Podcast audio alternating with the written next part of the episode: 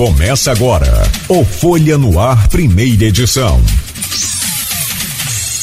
Quarta-feira, 31 de maio de 2023. Começa agora pela Folha FM 98,3, emissora do Grupo Folha da Manhã de Comunicação, mais um Folha no Ar. No programa de hoje, com Rodrigo Gonçalves da bancada, estamos recebendo a visita de Fernando Rossi, diretor teatral e também de cinema, e a Raquel Fernandes, que é atriz e professora do IFE no curso de licenciatura em artes cênicas. Eles vêm para falar sobre o espetáculo Julgamento de Lúcifer. Eu fiquei curioso, muito curioso. Essa peça deve ser bem intrigante, o julgamento do, do Lúcifer. E a história de, de Lúcifer, né, começou bonito, para para gente que né, não se atenta, a Lúcifer é o encardido, é o diabo, de fato é. Mas você sabe o que, que significa Lúcifer? É, vem, eu não sei se grego ou se depois você me corrige, agora eu não vou saber, mas vem de lux, de luz, que era o anjo perfeito de Deus. Mas ele quis entrar em confronto com Deus e aí ele virou um, um, anjo caído e virou o que virou. Mas aí o julgamento dele, que é a peça que está em cartaz agora no Teatro de Bolso, com o apoio do Grupo Folha da Manhã, que começou já na última sexta-feira, e nós vamos badalar isso aqui sempre, né, a partir de agora, faço questão e quero ver o julgamento de Lúcifer. Pelo menos aqui hoje a gente vai ter uma palhinha desse julgamento aí do Lúcifer.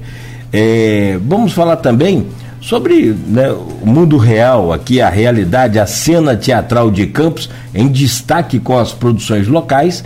E por fim, aí a gente fala também de outra parte que é fundamental para que o espetáculo continue, né, para que vocês continuem brilhando, é o incentivo, é o apoio, seja ele financeiro, logístico, enfim, né?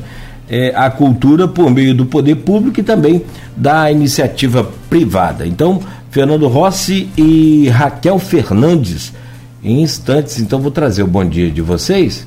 Vamos trazer o bom dia de vocês e, claro, evidente, essa entrevista.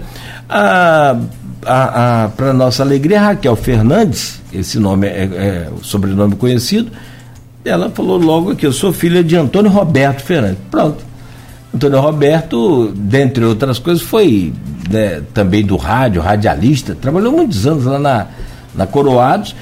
E aqui na, na, na, na Folha, ainda continental, né, aquele processo de é, AM para FM, é, o Beto estava lembrando, o, a velhinha também, bicho, o, o, o Antônio Roberto Fernandes fazia o programa junto com o, o Fernando Leite Fernandes, seu irmão, né, que eu tive o prazer de encontrar essa semana, e é, quando o Fernando não podia, o Roberto estava aqui no, no programa. Então, é, e hoje é aniversário dele. Quantos anos? Seu pai 78. faria? 78 anos. 78 faria. anos. Faria. Bom, deixou um legado bacana e hoje a gente vai conversar com você que também é do rádio, né? Fez, fez faz, ajudava o seu pai a fazer o programa de rádio lá em São Fidel, na Rádio Coroados, né? Que a gente fala. Legal, né? Então, uma história bacana aí pra gente começar esse programa de hoje, que vem falar de cultura, vem falar de teatro, de né, talentos aqui da nossa terra. Seja bem-vinda aí à, à sua casa nesta manhã. Muito obrigado pela presença, Fernanda Fernandes. Ó, oh, Raquel Fernandes. O Fernando, que eu quero registrar, que eu já falei, encontrei com o seu tio essa semana, ele está bem, está indo, graças a Deus, se cuidando. Bom dia, né? Obrigada pela recepção aqui na rádio.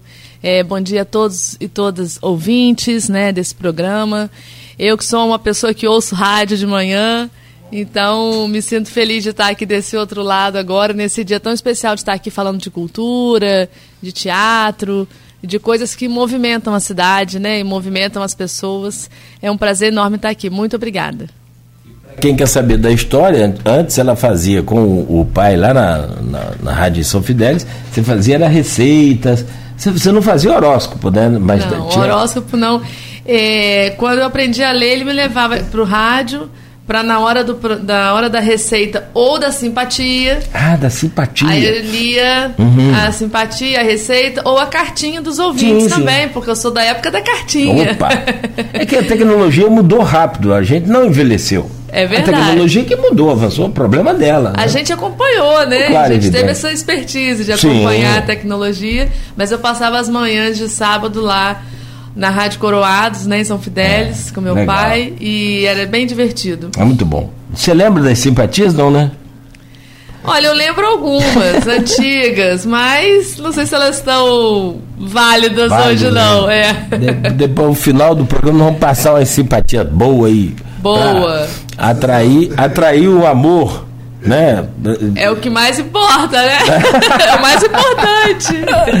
Não, não ô, ô, Fernando, com amor a gente tem tudo, né? Isso, com certeza. Fernando, bom dia, bem-vindo. Prazer imenso também recebê-lo aqui no bom programa. Bom dia, o prazer é meu e, tá, e logo pela manhã conversar sobre aquilo que a gente gosta, né? Que a gente tem prazer em fazer e aquilo que a gente acredita que é a arte, a cultura. A gente que já está aí na, na luta há muito tempo sempre produzindo algo, acreditando ainda, resistente, né? porque o artista é, é, um, é um resistente. É, a maré vem contra, mas a gente está ali fortalecendo a cada trabalho, a cada troca, né? porque nós artistas trabalhamos com essa troca, né? público, a gente tem de imediato é, essa resposta. Né?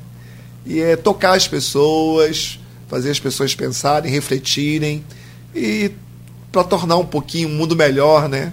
Acho que essa é a função do artista. Ah, não tenha dúvida. Sem arte a gente estaria no mundo muito. Se está ruim do jeito que está, imagina sem arte, né?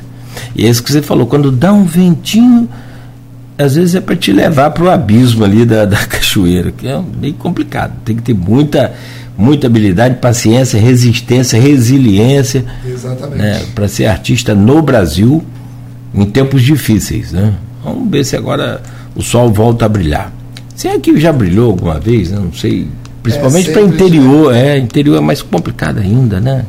É, mas a gente vai, vai tentando, vai, vai buscando brechas, porque é aquilo que a gente acredita, né? Quando você acredita em algo que, que é transformador, como a arte, como a cultura, e, e assumindo esse papel é, dentro de uma comunidade, é, ter a certeza de que isso é, vai trazer frutos né, no futuro, é, isso te fortalece de alguma forma e te faz acreditar e querer fazer mais e mais. Isso. Falar em, em, em, mulher que manda, Dona Sebastiana já está aqui, meu filho.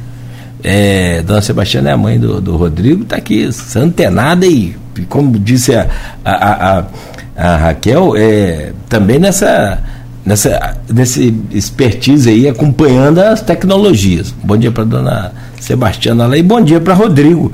Bem-vindo, Rodrigo. Sempre bacana e importante a sua presença aqui nessa bancada. Você que é titular da bancada, e eu fico preocupado com você quando atrasa um pouco, quando chove. Mas está tudo bem. Seu carro ainda não é anfíbio, né? Mas já está resolvido o problema. Já, já está resolvido. Bom Aí, dia, Rodrigo. Bom dia, bom dia a todos os nossos ouvintes em 98.3, não só aqui em Campos, mas também dos municípios vizinhos, São João da Barra, São Francisco, São Fidélis, outras cidades aqui da região. Você que acompanha a gente também, claro, sempre pelas redes sociais, é sempre um prazer ter a sua companhia e contar com o seu comentário. Né? Para a gente é um prazer muito grande estar recebendo aqui hoje Fernando Rossi e a Raquel Fernandes, né? que, tão, que fazem parte aí do julgamento de Lúcifer. É, o Rossi como diretor, né, nesse texto maravilhoso do Adriano Moura e a Raquel compondo lá o elenco com vários outros nomes que a gente vai falar aqui. Pessoal que já está aí, acho que essa é a terceira vez que o, espetáculo vai aí se apresentar, né?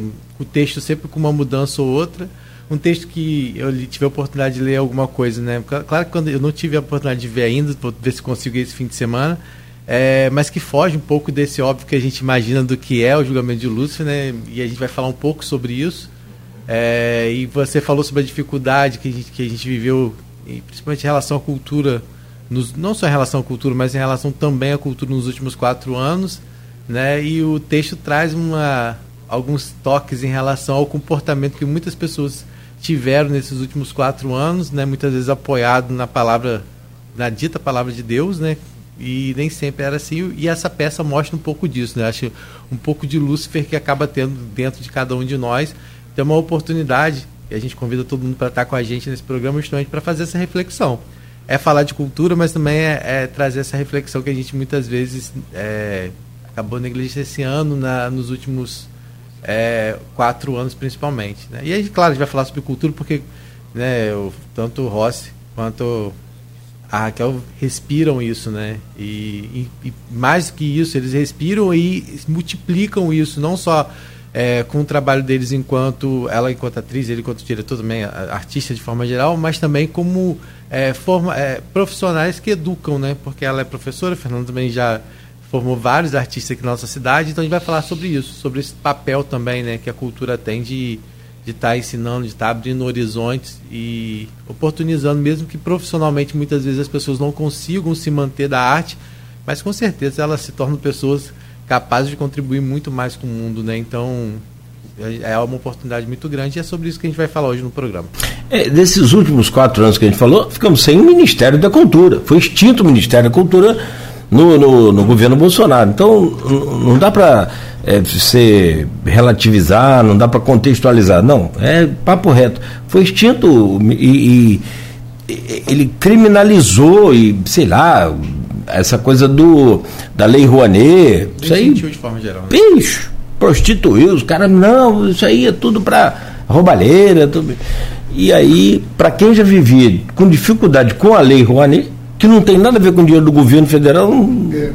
Nada a ver, nada a ver. Fez com a educação também, as fez universidades. Com tudo, fez né? com Muitas tudo. vezes as universidades tiveram um orçamento é, reduzido. É, é, para quem, quem quer enxergar, né, de uma certa forma, e é ver cultura, arte e educação, cultura e educação é, são pilares, gente. É, Claro, economia é importante, todas as outras coisas importantes, mas elas são pilares de uma sociedade. É o que forma culturalmente uma cidade, o que forma a história de uma cidade é arte e educação. Então, se a gente tenta de uma certa forma silenciar isso, a gente está silenciando uma sociedade como um todo, né? Sim, não sei por que, que me lembra ditadura. Mas vamos lá. Eu quero pedir você, Rodrigo, para gentilmente abrir então esse programa, esse bate-papo, só informar que hoje é o último dia para a declaração do imposto de renda. Ai, meu Deus. Se você não fez, faça hoje, é o último dia, já no prazo pro, é, é, prolongado, né? Porque era até março. É. Então a gente ganhou mais praticamente dois meses aí. Então, praticamente não, dois meses. Hoje, hoje é o último dia. Rodrigo, por favor. É, como eu falei, já fiz uma introdução. Você já fez, a, acho que é tudo. Né? É, é, e aí a gente começa já falando um pouco sobre isso. Queria que é, começar com o Ross, que é quem está cuidando dessa parte da direção, né? Mas como é que foi primeiro esse, esse encontro com o Adriano Moura para a preparação né, de um espetáculo como esse? Eu queria que você falasse um pouco sobre isso, né? Isso. Como é que foi esse primeiro contato com o Moura, que, com o Adriano Moura que escreveu o texto? Então, é, o Adriano já é um parceiro de, longas da, de, longa, de longa data. Eu acho, acredito que eu seja o diretor em campos que mais dirigiu textos dele, né? E é, no caso do julgamento de Lúcifer, essa é a terceira versão do espetáculo. Né? A primeira versão a gente montou em 2011, há 12 anos atrás. E, e, e, é, e, aí o que acontece? Nessa primeira versão, ele escreveu para teatro. O texto já era excelente, é muito bom. É justamente, é basicamente é o texto que a gente está tá tendo agora nessa terceira versão. É, e, e, e, o interessante da história do, do julgamento de Lúcifer é que inicialmente nasceu como dramaturgia, né, um texto para teatro.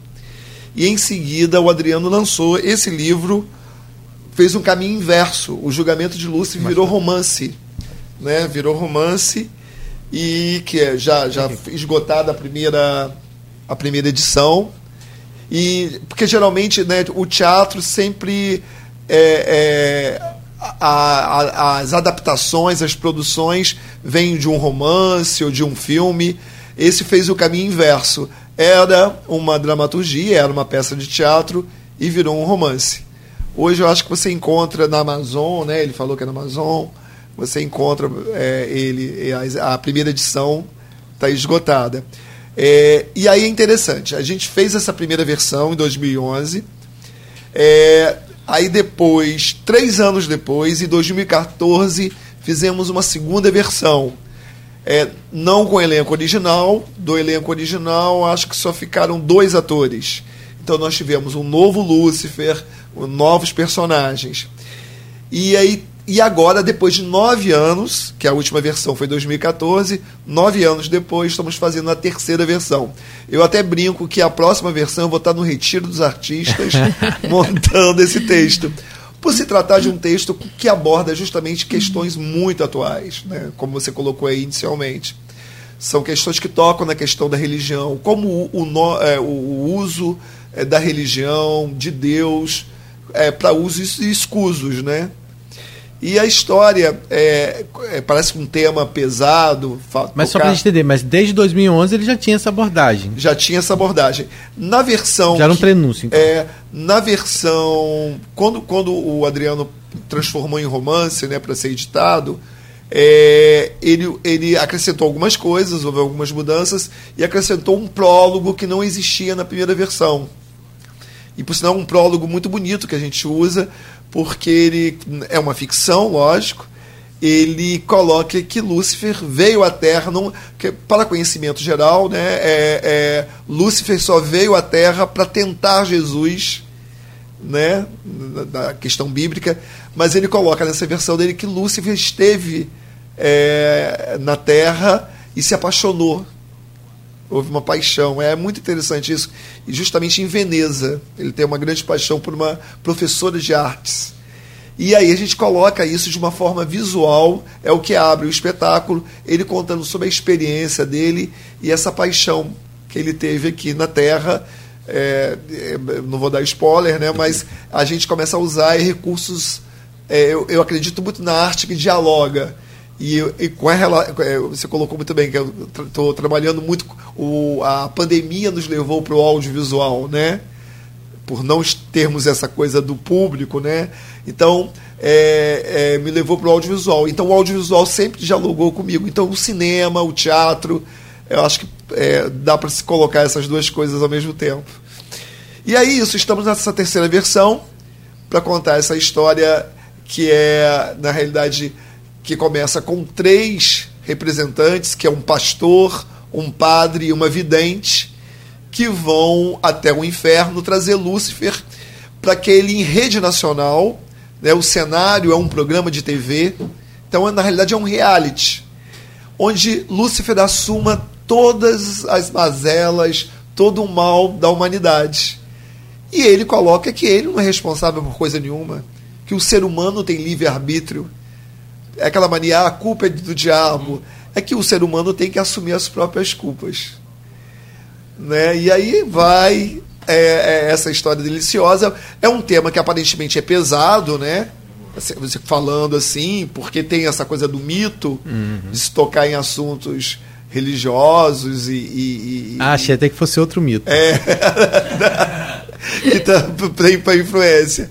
E aí, é, na realidade, é uma comédia dramática. Né? Eu classificaria o gênero, se falar qual o gênero do espetáculo, uma comédia dramática. Você vai rir, você vai se identificar, os personagens, você conheceu alguém, você viu em jornal, são personagens muito atuais. Por isso, essa terceira versão. O, o, o, o julgamento de Lúcifer é um texto super atual e o que nos motivou e até o elenco querer fazer essa terceira versão. É, isso que eu queria perguntar a Raquel. A Raquel, essa é a sua primeira versão? Você, você já tinha feito antes? Como é que foi esse contato? Quando você descobriu o texto, quando você foi convidado? Você, qual é o seu papel né, na, no, nessa peça? Bom, é, eu tô nessa versão, é a primeira vez que eu tô na peça, né? Eu entrei para essa terceira versão. Depois de atentar muito o Fernando, né? Porque eu sou de campus, fiquei fora muito tempo, e quando voltei, voltei para trabalhar no Instituto Federal. Então, fiquei um pouco afastada da minha atividade de atriz, né? Da minha profissão de atriz, que também é minha formação, minha profissão desde criança, né? Ah, legal. E, e, aí eu sempre tentava Fernando, Fernando, me chama para fazer uma peça com você, Fernando, eu quero fazer uma peça. E aí foi ano passado, né, que Fernando me chamou e fiquei muito feliz, não só por estar no palco, voltar para o palco, que é o meu lugar, é, estar com o Fernando, que é uma pessoa que, né, assim, dispensa apresentações no sentido da cena cultural, artística, do carinho, da amizade dele com os artistas e comigo e com a minha família, e de reencontrar amigos da adolescência e da infância que estão no teatro né? E que eu estou tendo o prazer de trabalhar junto, de aprender, de trocar. E aí foi um desafio no sentido de vida dupla, né? Assim, porque a docência também, é, ela me ocupa bastante. Eu também sou estudante, eu também estudo, faço pós-graduação, né? Estou num processo de, de terminar meu doutorado agora. Mas o teatro, ele te oxigena, né? Então, o teatro é aquele momento que você troca, que você é, dialoga, reflete sobre a sociedade. O texto do Adriano é uma delícia de se fazer, né? E é o mais interessante que existe uma coisa dupla assim no texto. O texto é genial porque ele é atemporal, não só porque Adriano toca em questões que são inerentes ao homem, ao tempo, né? Então o homem desde que desde sempre vai ter esses sentimentos, né? Amor, ódio, uhum. perda, remorso, raiva, dor, saudade, tristeza, amor. Então, os sentimentos, qualquer que seja a geração, eles vão existir. Então, o texto ele toca muito em sentimentos, em comportamento humano. Então, ele é temporal. E, ao mesmo tempo, é desesperador de saber que um texto que é lá de 2011 ele continua atual. Então significa que a nossa sociedade não evoluiu. Regrediu, que é pior às vezes. E, e, e, é muito bom poder fazer parte disso, né? Estar nessa engrenagem que faz as pessoas pensarem, refletirem nos seus próprios erros, nos seus próprios atos, né? Nas suas próprias é, ações, né? E aí eu fico pensando muito, me lembra muito nesse momento que Fernando falou, né?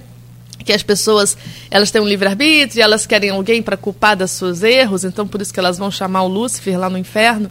Me lembra muito a minha avó, que ela falava assim: quando você aponta o dedo para alguém, você está apontando três para você. então, minha avó sempre falava isso. E, e toda vez que dessa, na, na hora da peça, né, que eu estou aguardando para entrar no palco e eu fico ouvindo a peça lá da coxia, eu fico pensando nisso: quando você aponta o dedo para alguém, você aponta três para você.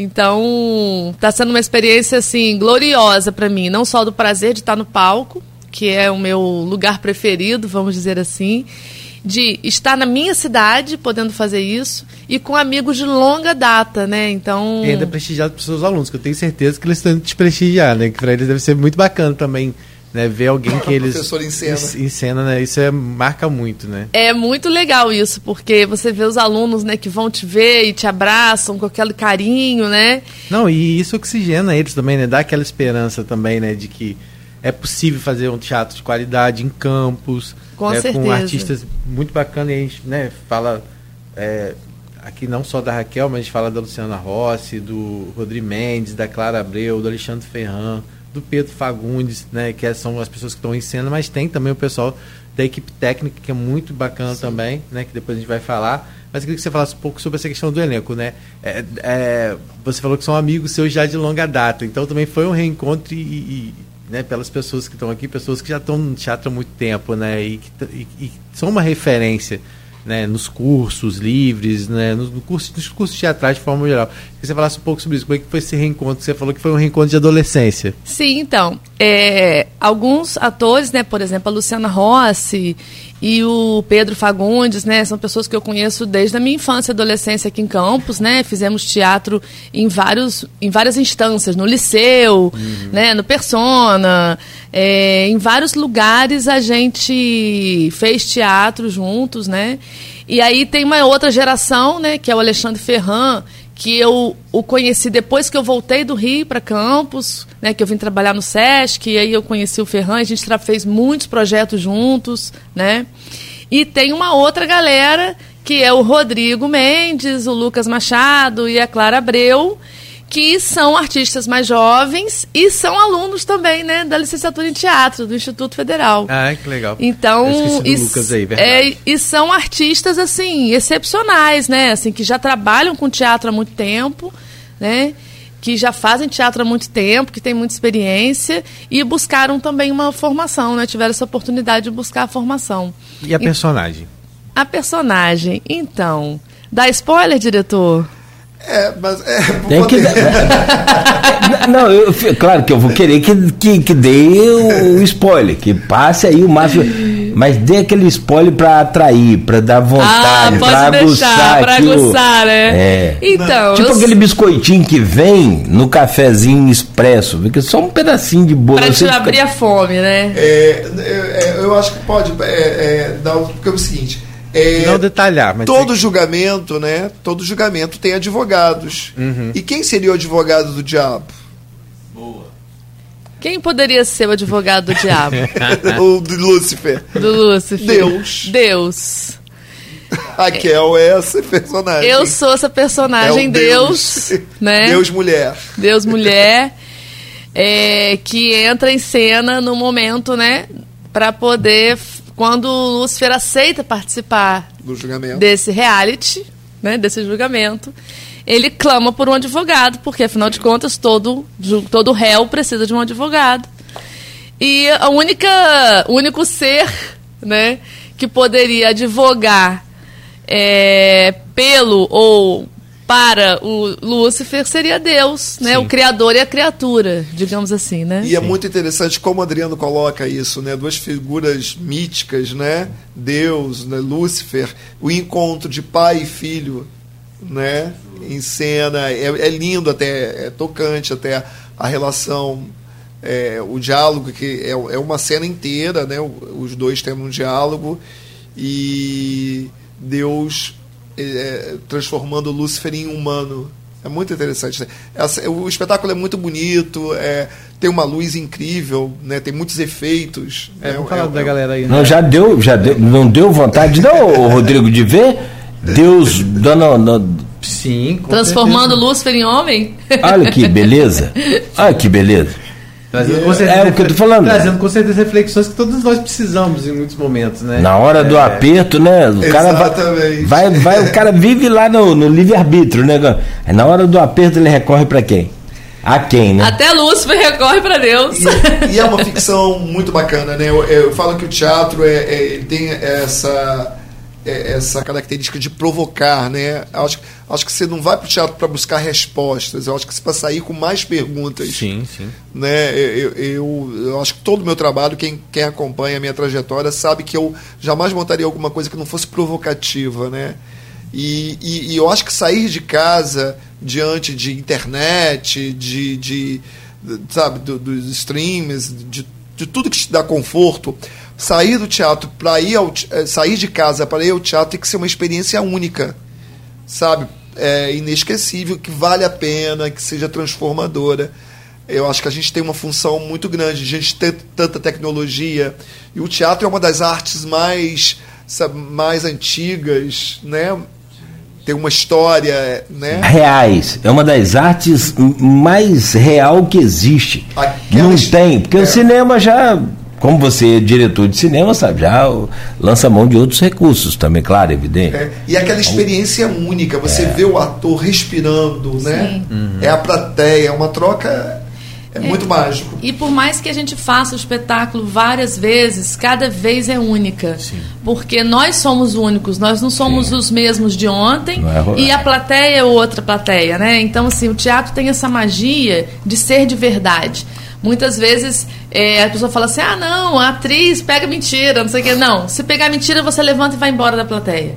Tem que ser verdadeiro. Né? A gente tem que estar ali de verdade para que a plateia possa trocar essa energia e refletir e criar esse ambiente de reflexão. Né? A magia do teatro está aí e no início, inclusive, vocês estavam falando sobre a questão da cultura, do investimento e tudo. Então, assim, a falta de investimento e visibilidade da cultura e da arte dramática não é um acaso, é um projeto. Uhum. Justamente porque o teatro faz refletir, faz você tomar o seu lugar de cidadão, faz você uhum. tomar o seu lugar de consciência do seu corpo, da sua vida, das suas leis, da sua ética. Então, isso incomoda as pessoas, né? Então, assim, o teatro ele traz essa reflexão para a verdade, para a pele ali, para o olho no olho. E isso incomoda porque você toma o seu lugar. Você, você passa a ter reflexão e noção dos seus direitos, né? E dos seus deveres, que também é tão importante quanto os direitos. Então, assim, é, essa é a magia do teatro, é o que nos move. E é aí que a gente quer se infiltrar na sociedade, né? Aproveitar qualquer brecha para inundar as pessoas aí dessa emoção, dessa reflexão, né? Para a gente tentar virar essa página aí. E a arte provoca, incomoda. Por que, que é sempre a primeira em uma crise? A arte é a primeira atingida, é, sabe? É, é, é, a primeira a ser cortada a nível de uhum. possibilidades. E uma outra coisa. A pandemia caso... viu isso, né? De uma certa forma, até é. a última a ser retomada também, né? Exatamente. E uma outra coisa, o teatro, no caso do teatro ainda, é, é, é a, o impacto de uma peça de teatro, ela não acontece quando é, é, é, surge os aplausos, né? Ela acontece depois. Aquelas ideias que foram lançadas em cena, aqueles questionamentos, aquela reflexão, o teatro acaba sendo um espelho da própria sociedade. É depois que o espectador sai da porta para fora. É quando você vai sentar no barzinho, ou quando aquilo depois você vai metabolizar aquilo que foi, aquelas informações, aquela, aquela reflexão que foi colocada em cena, né? A transformação começa a partir daí.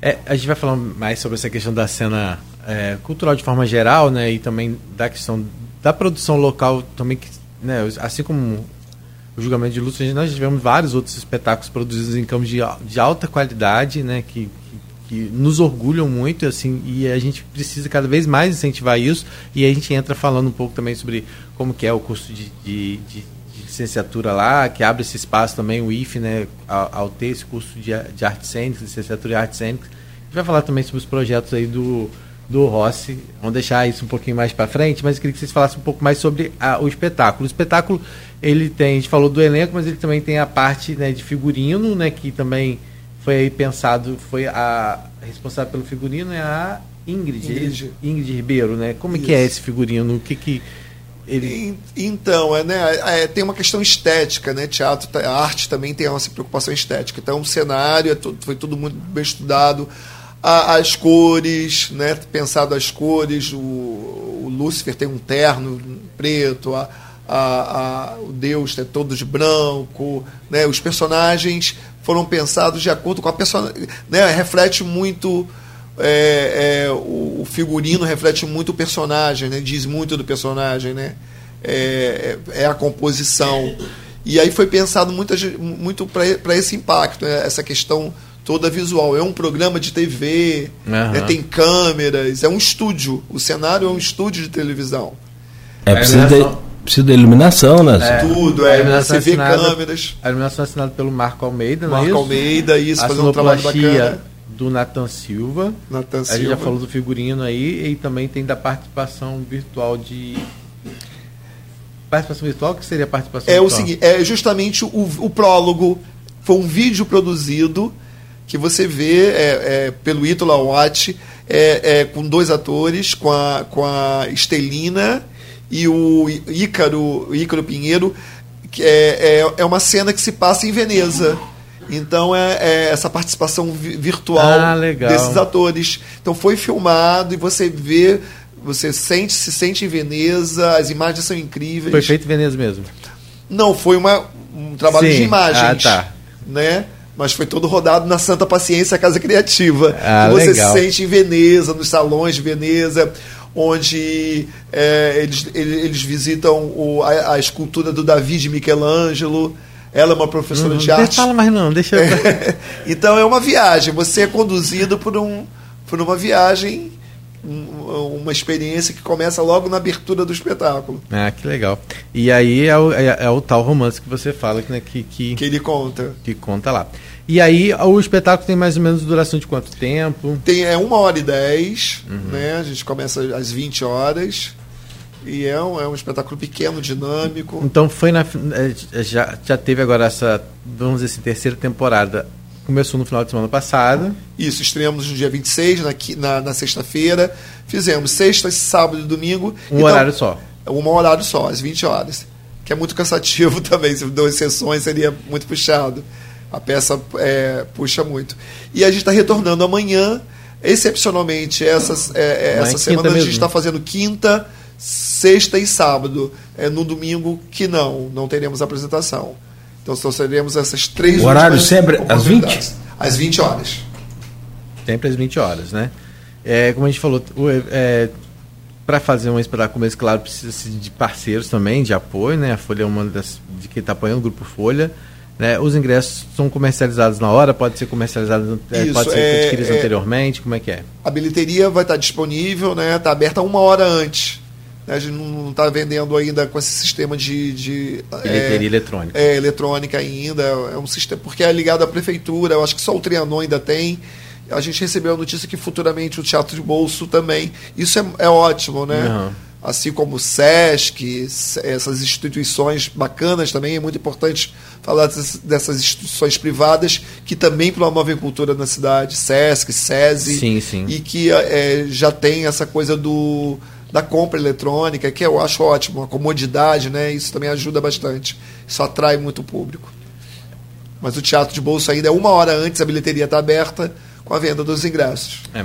A gente falou aqui um pouco sobre a questão do elenco, né? E eu estava vendo a, a, entrevista que o Moura deu, né? Também ao Matheus Berriel, né? É uma entrevista falando sobre o espetáculo. E ele fala muito disso, né? Que o texto, apesar do texto ter ser muito parecido com o original lá, ele né, sempre tem essa questão do próprio artista também dar a cara ao texto. Então, né? Imagino que apesar de ser a terceira versão, vamos dizer assim, né? Essa questão de ter também impressa a, a, a, a imagem do, do artista, né? o desempenho do artista. Né? Como que é isso? assim é, é, é, pensado, quando você vai pensar, o elenco é pensado por você, quando você pensa, você já imagina assim, não, acho que aqui a gente vai conseguir é, inovar nesse sentido? Como é que é que você. É, é, é o elenco, todo o elenco é escolhido por você? Sim, algum, é, uma, acho que a maior parte sim. Eu acho que desde a primeira vez algumas pessoas foram indicação. Né? O Lúcifer, nós tivemos três Lúcifers. Esse é o terceiro, que é o Lucas Machado. É, a Raquel está entrando agora. Né? É, é, na primeira versão, quem fez foi a minha irmã, Luciana Rossi. Na segunda versão foi Catiana Rodrigues. Uhum. E agora a Raquel Fernandes fazendo. É, o Lúcifer nós tivemos três, é, o, o Ebert. De quem está da, da, primeira versão agora, quem, quem são os, os mesmos que estão. Os me, o, o, único que faz o mesmo personagem, que fez o, o, o, mesmo personagem nas três versões, é o ator maravilhoso Pedro Fagundes, que faz um padre. Uhum. Né? É, e é muito legal, é, é muito de acordo com o perfil, né? Uhum. É, não acredito que o Adriano tenha escrito da mesma forma, mas alguns personagens que possam ter esse perfil. A sua irmã, no caso, ela já estava na outra e está nessa de novo. É, ela, ela, na primeira versão fez o, o, personagem de Deus e ela fazia uns outros personagens. Mas na segunda versão ficava muito pesado. Ela fazia quatro, quatro personagens. Essas trocas, de repente, ficou, era muito cansativo. Na segunda versão ela só fez três.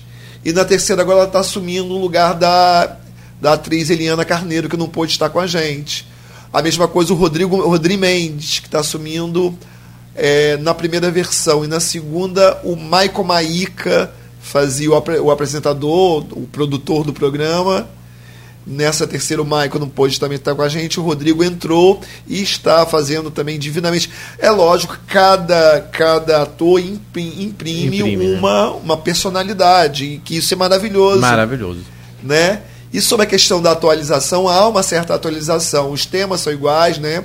Tem um pastor, é, o pastor evangélico, que já tem uma postura, uma característica, é, o, o, padre, né, a vidente. Então são personagens que usam da figura de Deus, do demônio, como, como plataforma para alavancar os, os seus próprios interesses, né? Então algumas coisas são atualizadas, por exemplo, não se falava em fake news, ah, a gente já legal. coloca a questão da fake news nessa versão. Então são algumas coisas foram atualizadas. Quer dizer, tá, é, é evidente que dá para entender claramente que está piorando bastante aí o, o diabo está aperfeiçoando a sua, a sua habilidade, né? É. Você vai ele... ter que ter o, o, o, o, Raquel, vai dá um castigo lá, não, não refresca é, não. É, tá? mas aí tem que ir lá assistir para ver É, o que, que Deus eu tô- está fazendo aí nessa peça. Entendeu? A, vo- a vontade pegou, foi aí, ó. Ele brinca com essas coisas. É um espetáculo que vale a pena. É, É, o- no texto do, do Matheus ele colocou de uma forma que eu achei assim, apesar o julgamento de Lúcifer é um reality show surrealista que traz reflexões silenciosas numa linguagem repleta de metáforas e simbologias. Né, que a gente falou, lendo assim, falou assim, nossa, mas é isso, é, é- é mostrar de fato que a gente está vivendo no dia a dia, né? E que, que só mostra que as pessoas muitas vezes culpam, querem um culpado, quando na verdade é nas atitudes, são nas atitudes que as pessoas erram, né? E são nas atitudes que, que a gente vai conseguir mudar também. E uma peça como essa é isso, é, é para poder trazer essa reflexão. Né? A gente sabe que, infelizmente, muitas pessoas que precisavam ter esse contato acabam não indo, até pelo nome, né? Porque acham sim. né? que- Assim, mas assim, se cada pessoa que for lá conseguir se tornar um multiplicador dessa mensagem, né, como a gente está fazendo hoje aqui no rádio, né, eu acho que é isso que a gente vai fazer com que as pessoas E- tenham uma, uma vivência melhor, né? E uma coisa recentemente o Adriano colocou é, que esse livro depois, eu acho que foi até ali, ele, ele quando trabalhava na Cândido Mendes, foi adotado esse livro na, na época na Cândido Mendes.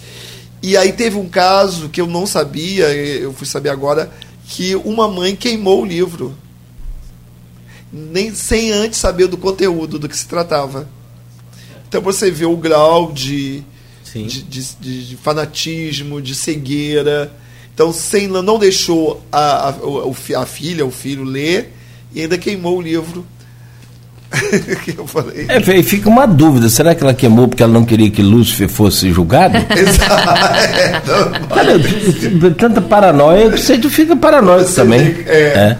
Será que ela. ponto chegamos, né? É, questionamento se a Terra é redonda. Ah, É, verdade. A gente vem de uma, de, de uma era de Lúcifer. É, e na verdade você falou aí, né, do texto, né, de ser uma peça surrealista.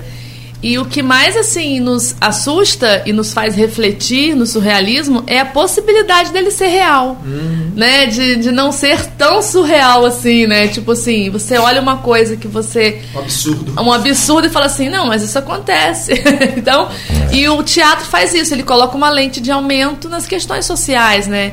E aí você, a partir de, de estar ali naquela experiência no teatro, você, não, mas isso tá no teatro, mas eu já vi isso. Não, Não mas tem eu já... nada de, de, é, de surreal. É, é, isso aqui é um surreal, né?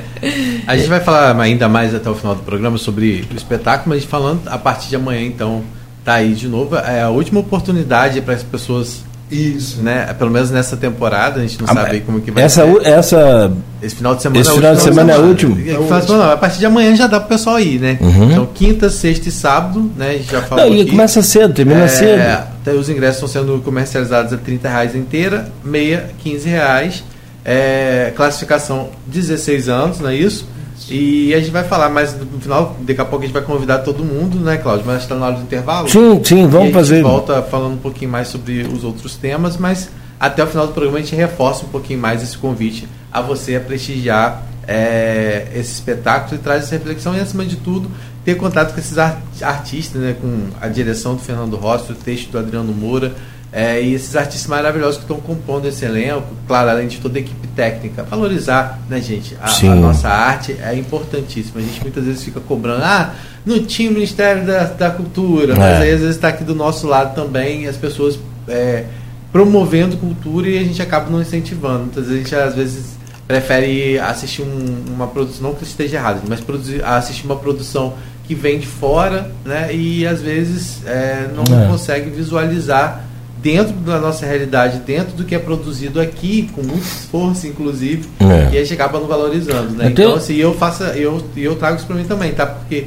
eu mesmo já não fui assistir aí o espetáculo, mas tô me comprometendo que se eu conseguir aí. cumprir a minha tarefa no jornal, porque eu trabalho à noite também, né? Então, uma fugida. é, eu tento ir sim. Mas é isso, a gente vai falar mais sobre isso já já, sobre esse incentivo à cultura de forma geral, como isso é, é feito não só em relação a essas produções teatrais, mas a cultura de forma geral.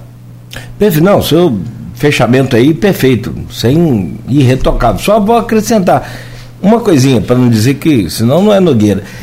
A questão de prestigiar os artistas de fora, beleza também, eu acho que tem espaço para todo mundo, assim como a gente vai lá fora também.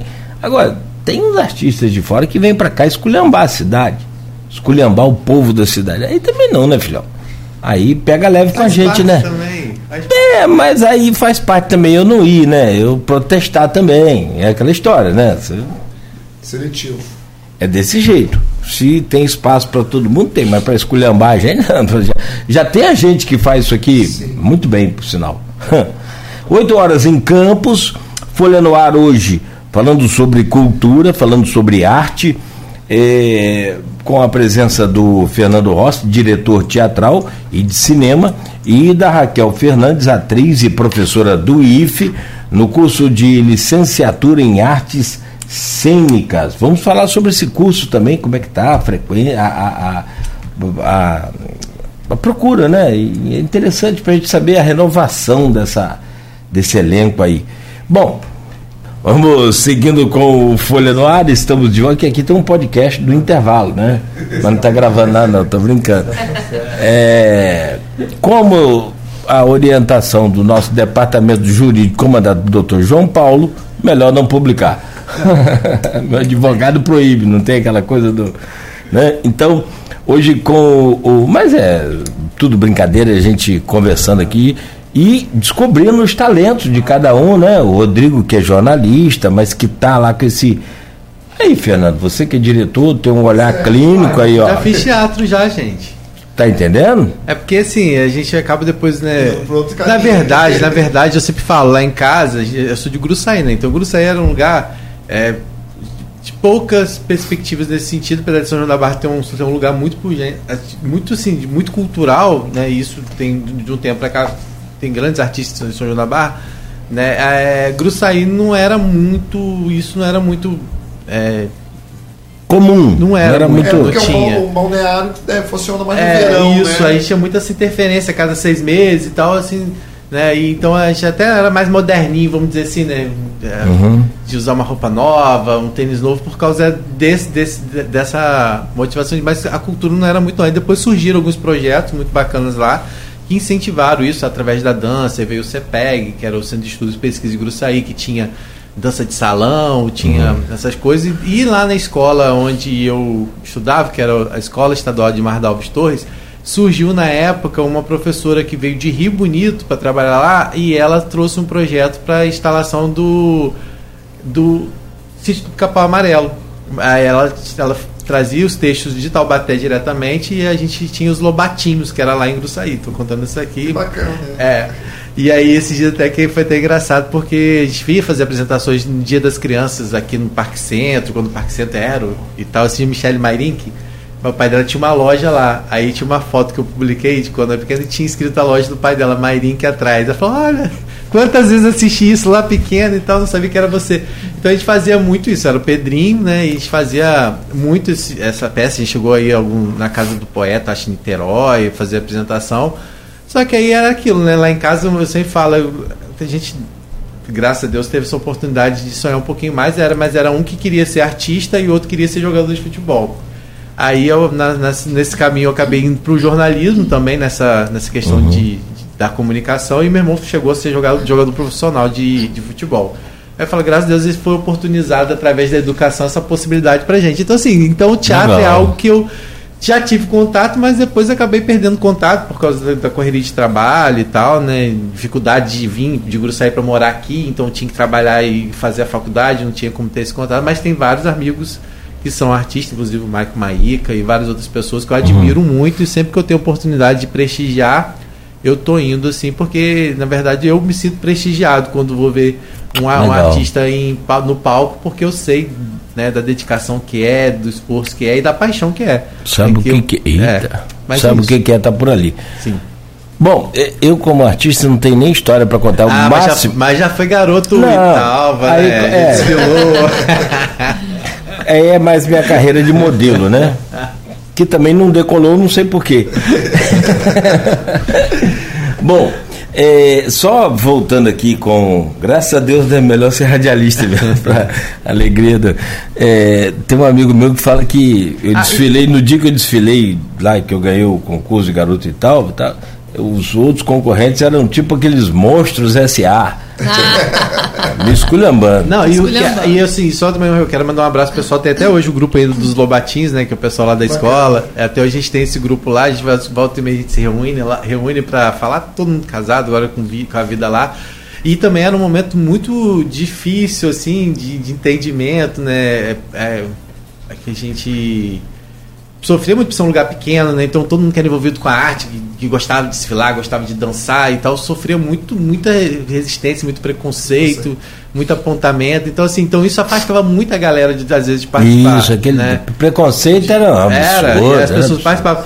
Então, assim, mas graças a Deus isso foi uma, isso é uma coisa que tem mudado muito e acho que é importante a gente, a gente incentivar isso, cada vez mais as pessoas estarem envolvidas com a arte, porque, nossa, é, só. É, a- a- a- Ó, pra ser jogador de futebol tinha preconceito. Sim. É malandro. Pra ser artista, malandro, cantor, malandro. O primeiro preconceito que sofria era malandro. Depois vinha sexualidade, vinha é, conduta, moral, tudo, tudo. É, volto com você então aí, abrindo esse bloco e a gente virando um pouco a chave, falando do, do teatro em campos, É. como, como um todo, né? Do, do que a gente tem aqui para oferecer, do talento dessa terra, me lembro muito Aloysio Abreu Barbosa, que é titular dessa bancada, ele sempre cita aqui o, o Capi. Vocês, vocês fizeram já algumas parcerias aí, eu não sei se pode falar também, Ah, mas. Ive, né? Ive, é. muita gente boa. É, o Capi eu tive, eu, é, é, faz uma falta enorme, é uma- um artista, uma referência, uma cultura imensa, era um prazer conversar com ele, a troca com ele era, era incrível. Ele é uma, uma personalidade que faz muita falta. Vira e mexe, a gente lembra dele. E eu tive a oportunidade de ser assistente de direção do Capi é, no espetáculo Arena Conta Zumbi, do Augusto Boal, que inaugurou o teatro, Teatro Alberto Sampaio, o Teatro de Arena. Acho que ainda era o governo Zezé Barbosa, alguma coisa assim. E aí eu fui assistente de direção dele. Foi uma experiência incrível. Ele, ele é é super criativo, era um cara além, né? Porque ele, ele, ele pensava no cenário, na cenografia, ele tinha a dimensão de tudo. O olhar dele era incrível, ele estava com o olhar sempre lá na frente. Faz muita falta. E é o nome do teatro, né? Sim. Que está ali, naquele estado ali que virou estacionamento, né? Ah, estacionamento e queriam, e queriam E transformar. quase que vira Praça da, é, da Bíblia. Bíblia. Praça da Bíblia, É. que já existe em Campos. Pelo menos duas. Exato, Exatamente. é. É. Essa polêmica aí. Pois é. Nada contra a, a- Não, sim. que É. tenhamos 200 praças da Bíblia. Não, não há problema algum. Eu, eu principalmente defendo que se tenha assim, mas o que, não- o que nós temos que parar é com essa cultura. Você já pensou se é ali então uma centenária praça da Bíblia? Aí vem você com um anfiteatro? Você tá maluco, você é esquartejado em, público.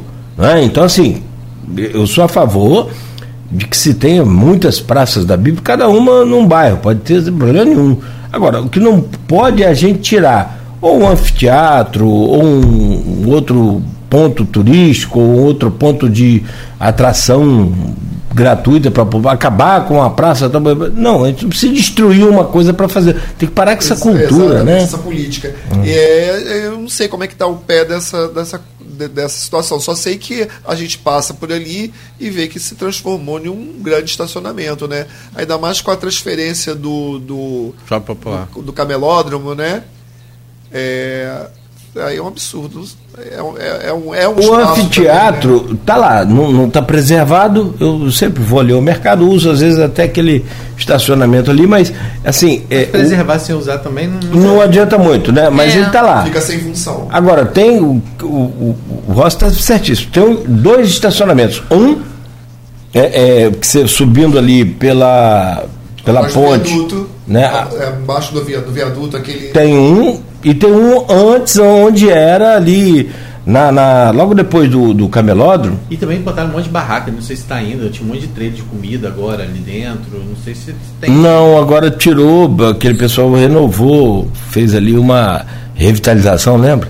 Reordenamento. Ficou, bom, ficou é. bacana ali. Ficou bonito por sinal. Tive até lá. Ficou onde? Pra onde era o mercado ali, onde era o, o ponto das vans, tirou aqueles. Aquele, o que se tem algum no, no estacionamento, eu não me lembro. Acho que É, acabou também porque não faz sentido ter mais, porque o, o camelô veio para cá, né? Voltou pro lugar de origem. É, realmente eu não tenho tempo que eu não passo. E tem dois estacionamentos. Um de, o, o, o anfiteatro está ali sufocado ali Exatamente, entre dois é. estacionamentos. É, porque a gente falou, não adianta estar ali se não, não promover. né? é. Eu acho que eu, E que te leva o nome do capítulo. Pensar com mais carinho Rossi espaço ali. ressaltou. Mas assim, falando sobre essa questão de, de hoje, né? A gente, durante muito tempo, a gente via artistas aqui de campos, né? E quando a gente, a gente fala do Fernando, né, como diretor só, mas é, é muito pouco falar de Fernando só como diretor, né? Fernando é muito, muito facetado, assim, né? Tem várias é, vários trabalhos na cena cultural aqui de Campos, né? Já foi, acho que já foi da parte cultural do, do SESI. SESI. Eu fiquei 25 anos no SESI, é, na parte é, do cultural, administrando o Teatro SESI, que foi uma experiência, 25 anos da minha vida lá. Depois eu fui convidado pelo governo Rafael para administrar esse diretor do Teatro de Bolso. Também foi uma experiência in- incrível. A gente, é um teatro que estava fechado dois ou três anos. Sim, foi- marcou demais Nesse período né? mesmo, a gente, com todas as deficiências é, que o teatro tem, né? É um prédio de mais de 55 anos, né? um prédio histórico, é uma referência histórica na cidade, o Teatro de Bolso. É, os quatro anos, mesmo com pouco orçamento, que era muito precário o orçamento no período do governo, a gente conseguiu movimentar aquele espaço e não deixar que ele ficasse fechado um final de semana e priorizando a- a- as produções locais. É, e, a gente já viu uma de um, a gente já de um, de um processo muito de ocupação daquele espaço pela, pela cena artista, é, artística, né, que, que pedia a reabertura dele. Eu lembro que você voltou aí, você fez parcerias é, incríveis que Isso, trouxeram espetáculos. Sindicato dos Artistas, com a Unirio, a gente promoveu bastante coisas bacanas. Foi muito bacana, eu lembro dessa. Foi, e, e marcou muito essa É, reabertura. o né? problema é que o último ano, né, que seria um ano que a gente queria fechar, de uma certa forma, com chave de ouro, foi justamente o ano da pandemia. Que veio É. a pandemia que a gente não conseguiu fazer absolutamente nada. E aí foram dois anos difíceis. A gente está retomando praticamente o ano passado, né? Porque o, o julgamento de Lúcifer a gente voltou no finalzinho de novembro, que é um mês já complicado, que as pessoas já estão com cabeça em Natal, em festas de final de ano. Por isso que a gente fez questão de retomar o julgamento de Lúcifer agora e ter a oportunidade de ter dois finais de semana. Porque é, o ideal é ter o- as produções terem dois finais de semana, porque a gente sabe que a grande propaganda é o boca a boca, né? Um contando, poxa, vi um espetáculo bacana. Essa oportunidade de vir falar, de avaliar o que foi o primeiro final de semana e ganhar mais público. E como é né? que foi o fim de semana? A gente não te perguntou. a gente teve um público bacana, né? Para nossa alegria. É, e aí a gente acredita que uma cidade com potencial de campos tem muita gente ainda que ainda não assistiu nenhuma das versões anteriores e que vão ter essa oportunidade agora de viver essa experiência. Foi esse Ah, texto tão bacana. Tem um depoimento aqui no, no Face falando assim: olha, era um ótimo ator Mirim. É, mas é a mãe dele, suspeita Ah, de mãe falar. de Ela mim. tá falando aqui. O Pedrinho do sítio. Pedro- É, não, mas ó, essa história de suspeita é bem complicado, porque quem assistiu foi a mãe. Então Sim, eu não sei, é. quem, quem é suspeito sou eu. Fã número um. Não é, é verdade. E a gente Pode tá ter um- e a gente está falando de algo pelo menos de 35 anos atrás, né? Então. Não é? Presidente do seu fã-clube. Pois é, né? a gente está falando de algo. Aí, professora, chama ele. gente ó. tá falando de- Inscrições a abertas gente- para o curso bom. lá no Arte Cênica. No... Pois é, 35 anos que já tem isso aí, pelo menos. Muito bom, muito bom. Né? Acho que é mais ou menos isso. E aí. E é uma fase que fica para sempre, né? É uma Fica. experiência única. Com certeza. Mas você quer ver, falando sério, isso é coisa de brincadeira de criança e tal, mas é, é que marca e marca mesmo. É, antigamente tinha muito, hoje eu vejo muito pouco, quase não vejo mais. É, gincana. Você lembra da gincana? Porque eu- é porque hoje é tudo uma série de coisas complicadas. O mundo ficou chato pra caramba. muito, muito. A verdade é que ficou chato. Claro que direita é direita, essas coisas não, não- não se mexem, não se- nem, nem, nem passa perto. Isso tem que, tinha que ter mudado, não era para ter existido, preconceitos, essas coisas que sempre existiram, que não era nem para existir. E agora existe, né? um- claro, acho que aí, graças a Deus, finalmente, um, uma cobrança maior e tem as punições devidas para quem comete os crimes aí de preconceito, de racismo, essa coisa toda. Mas fora isso, no mais, ficou muito chato o mundo. É, é, você falou em gincana, é, era, mobilizava a juventude. Todo né? mundo. Outra coisa também é, que a gente sente muito, os festivais, né? Festivais de teatro. Eu participei de festivais de teatro estudantil, é, universitário. Na minha época de, de, de faculdade de filosofia, tantos festivais movimentando todas as faculdades, medicina, é, serviço social, né? A UF, né? Que só tinha serviço social. Então, como isso movimentava a cidade e como isso revelava novos talentos, Uhum. né? Era, era, era uma cidade que tinha muito movimento. Então, muitas ações que eu acho que poderia, né? O poder público poderia repensar nisso aí. É, eu sei que ele tem buscado fazer algumas coisas muito em função de parcerias com o governo federal, através de leis, é, Aldir Blanc, ou Lei Rouanet, ou, ou, ou, ou, lei, ou lei agora o Paulo Gustavo, que estamos ansiosos para a abertura do edital.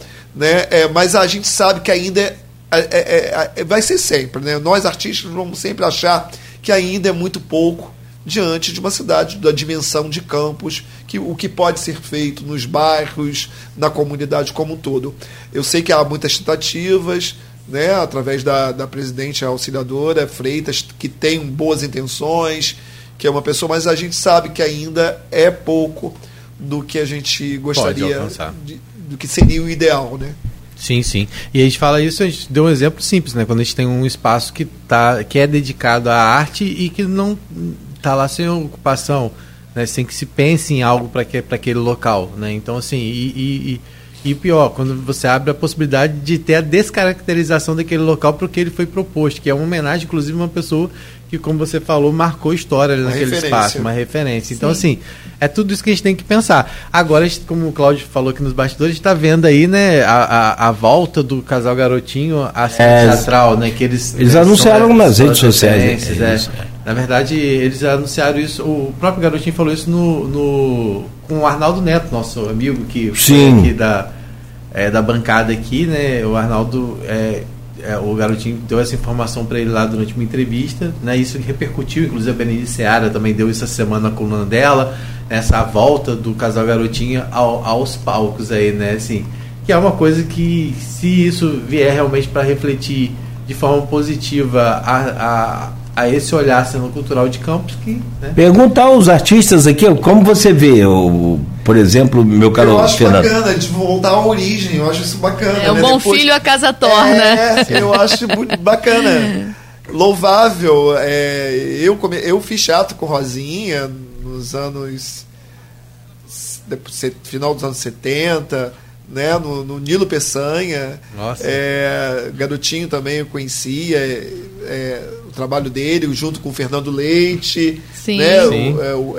ele tinha um grupo incrível. Orável, né? É, era um grupo questionador, eles eram né, o, o, é, Fernando Leite. Eu tenho grupo, imagens. Né? Tem, isso é bacana, esse retorno.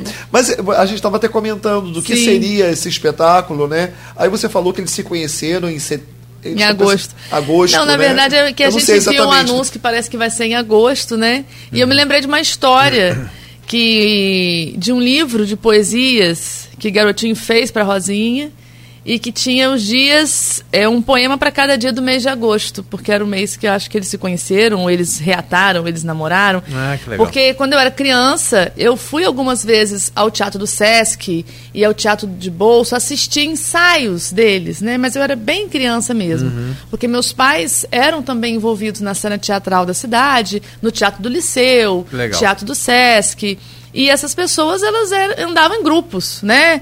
Tinha o Ricardo Sá, é, Orávio, a minha Uhum. mãe, Naira, meu pai, Antônio Roberto, Fernando Leite, o Garotinho, a Rosinha, e vários atores, né? A mãe da Fernanda, o Capi, Fernanda Campos, a mãe dela, qual o nome esqueci? É, Maria Helena Maria Helena Gomes, Gomes. né? A Leninha, maravilhosa, Helena, uma referência, né? Então, toda essa galera aí, eu, quando criança, acompanhava os ensaios deles, né? Então, acho que talvez esse retorno para o teatro seja também um lugar importante de reflexão da cena artística de Campos, Sim, de sim. pensar os equipamentos culturais de Campos, né? O estado em que eles se encontram e de constante necessidade de manutenção. E o uso é que faz o equipamento continuar funcionando. Sim. Porque o uso, né? Você tem uma goteira, você tem uma rachadura, você está usando, você vê. Se você não estiver usando, aquilo ali despenca e você vê. Vai né? deteriorando. Vai deteriorando. É, Mas e- acho bacana, é bem-vindo, eu acho ótimo. eu Acho que o teatro é transformador. Eu acho que isso que eles usem o teatro de uma forma positiva e fiquem mais sensíveis a nós artistas. Com né? certeza. Isso é importante. Não, e o que você falou em relação à questão estrutural, né? A gente está falando da questão estrutural porque isso a gente tem, infelizmente, péssimos exemplos disso acontecendo aqui na nossa cidade, tendo em vista o Museu Olavo, Olavo, Olavo Cardoso, né? Patrimônio, é. Curioso, é. Tá ali fechado. Na né, sete ali, é. E- O próprio Teatro de Bolso, teve o Ocupa, É, sim. Ocupa Teatro de Bolso, né? Foi no Sim. governo Rafael Diniz. Não, foi Foi um Rosinha. pouquinho antes. No, governo- no governo Rosinha, mas acho que foi recuperado. É, o, o, o, O movimento. Ocupa, o, Ocupa- o movimento foi em prol de ter fechado. Inicialmente foi é, é, é, a presidente da fundação na época era a Patrícia Cordeiro, Sim. que aí houve um embate muito grande com a classe artística na época. E a questão do, do teatro primeiro fechou é, por questão da exigência de acessibilidade, né? É, a questão de, da construção de um elevador, que era uma exigência que todos os teatros tivessem a questão da acessibilidade. Só que para fazer esse elevador durou quase um ano, dois anos.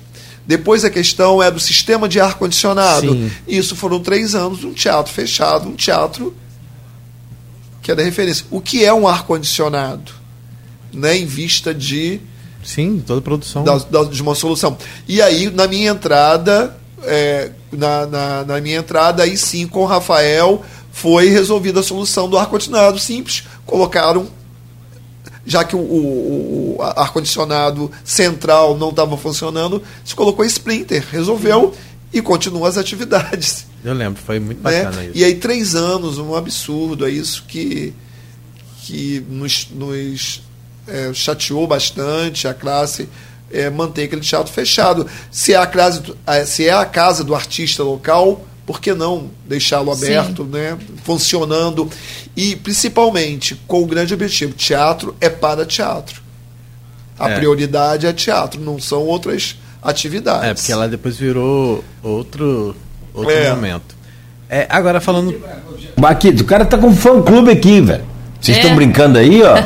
Você vai, você vai ter hoje aqui a contratação, vai sair daqui com, com um artista. Precisando, que eu estou desempregado. Tu- ó, tá aqui também o, o- o Zé Vitor, lá de, de São João da Barra, tá falando aqui, ó. Que bela recordação, Rodrigo.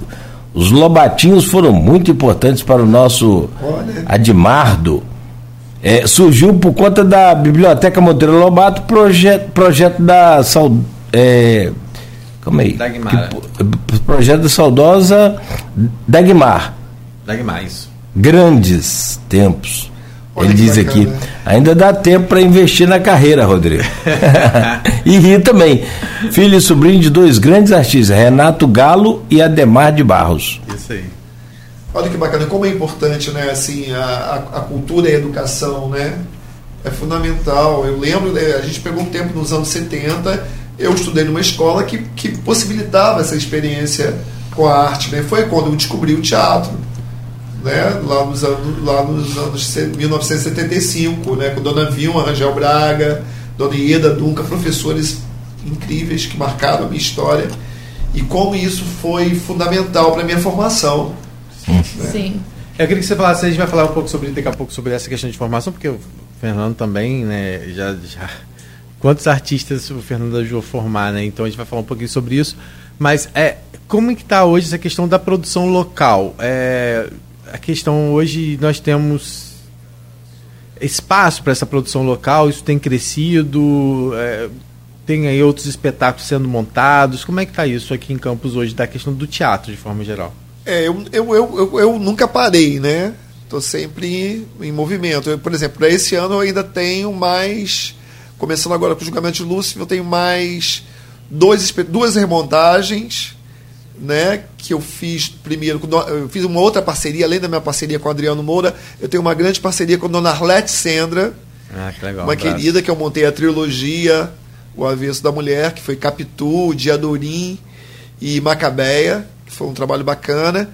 E Dona Arlete, no período da pandemia, ela escreveu Memórias de Sancho Panza, que é também um monólogo com o ator Pedro Fagundes. E a gente vai retomar o, a convite da, da Fundação Cultural. Nós vamos estar na programação de aniversário do Trianon em julho. Ah, então que vai estar no Trianon o Memórias de Sancho Panza com, com o Pedro Fagundes fazendo. É, eu também vou estar com um infantil também que eu montei, que é o Viagem de Barquinho, é, na programação do, do Trianon. Depois eu volto com outro texto de uma, de uma autora inédita, que é a Luciana Kelsen, Conversas de Chocolate, que deve ser final de julho e setembro.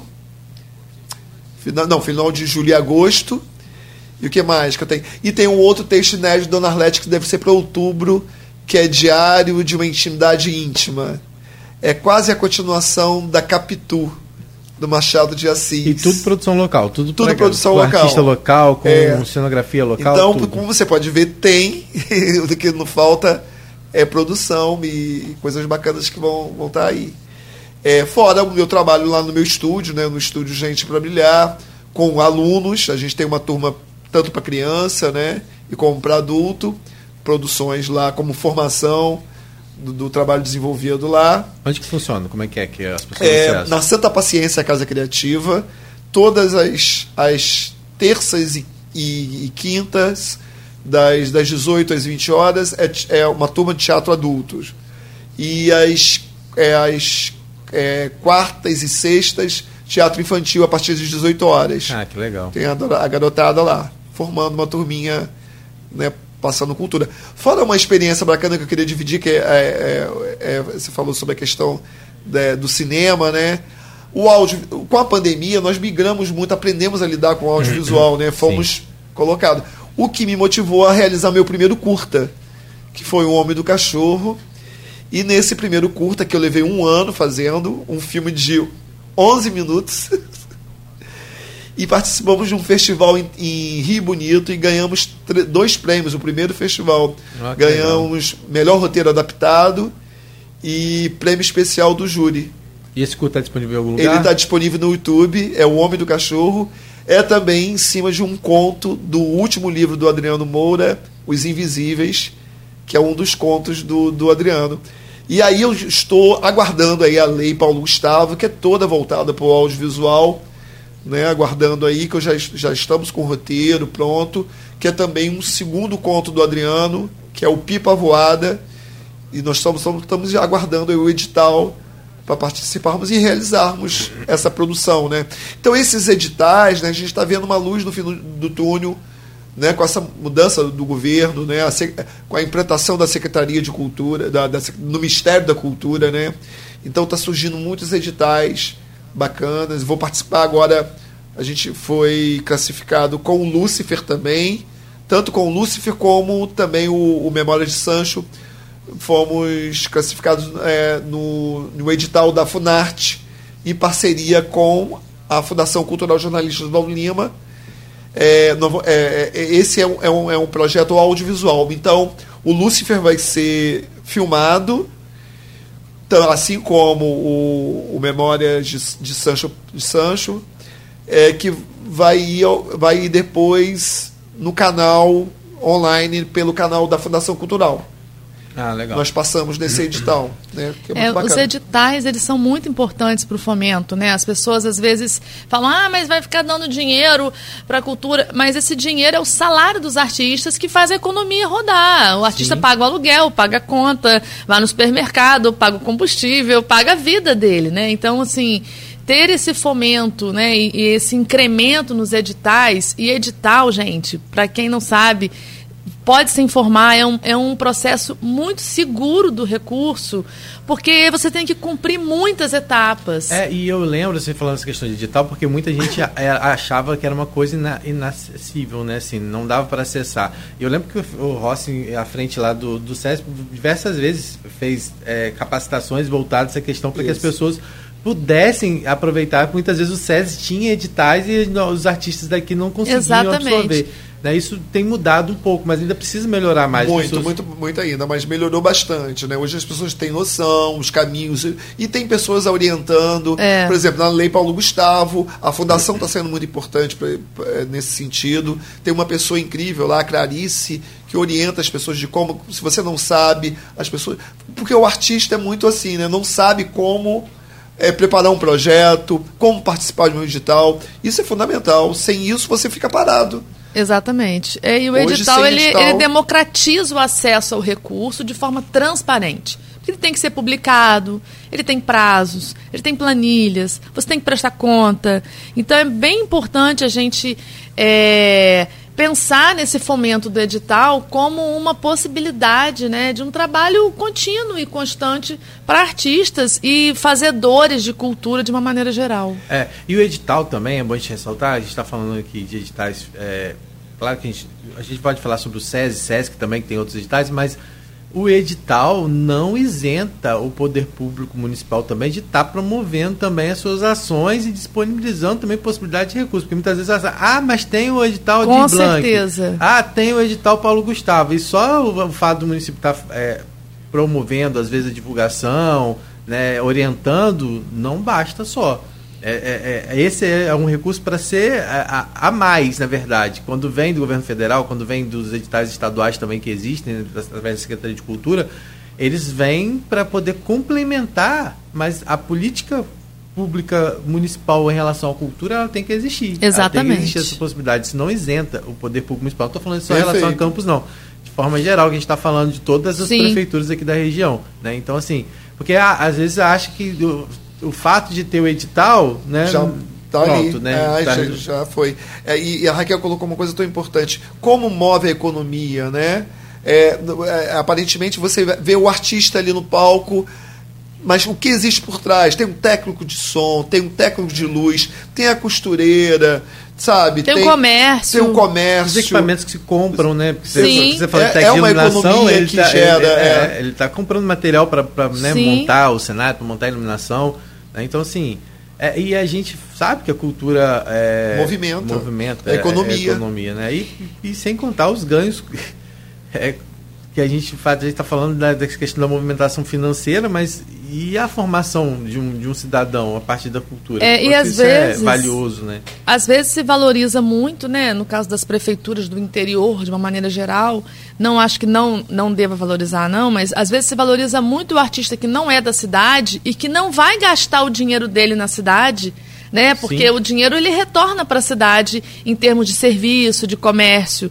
Então, às vezes, você paga um cachê ou você contrata um artista de fora paga uma pequena fortuna para ele e ele não vai voltar, esse, esse recurso não volta para a cidade, né? Perfeito. E aí você deixa de investir, às vezes, em vários artistas da própria cidade que vão retroalimentar não só a cultura, mas A economia, economia. local, né? Perfeito. Perfeito.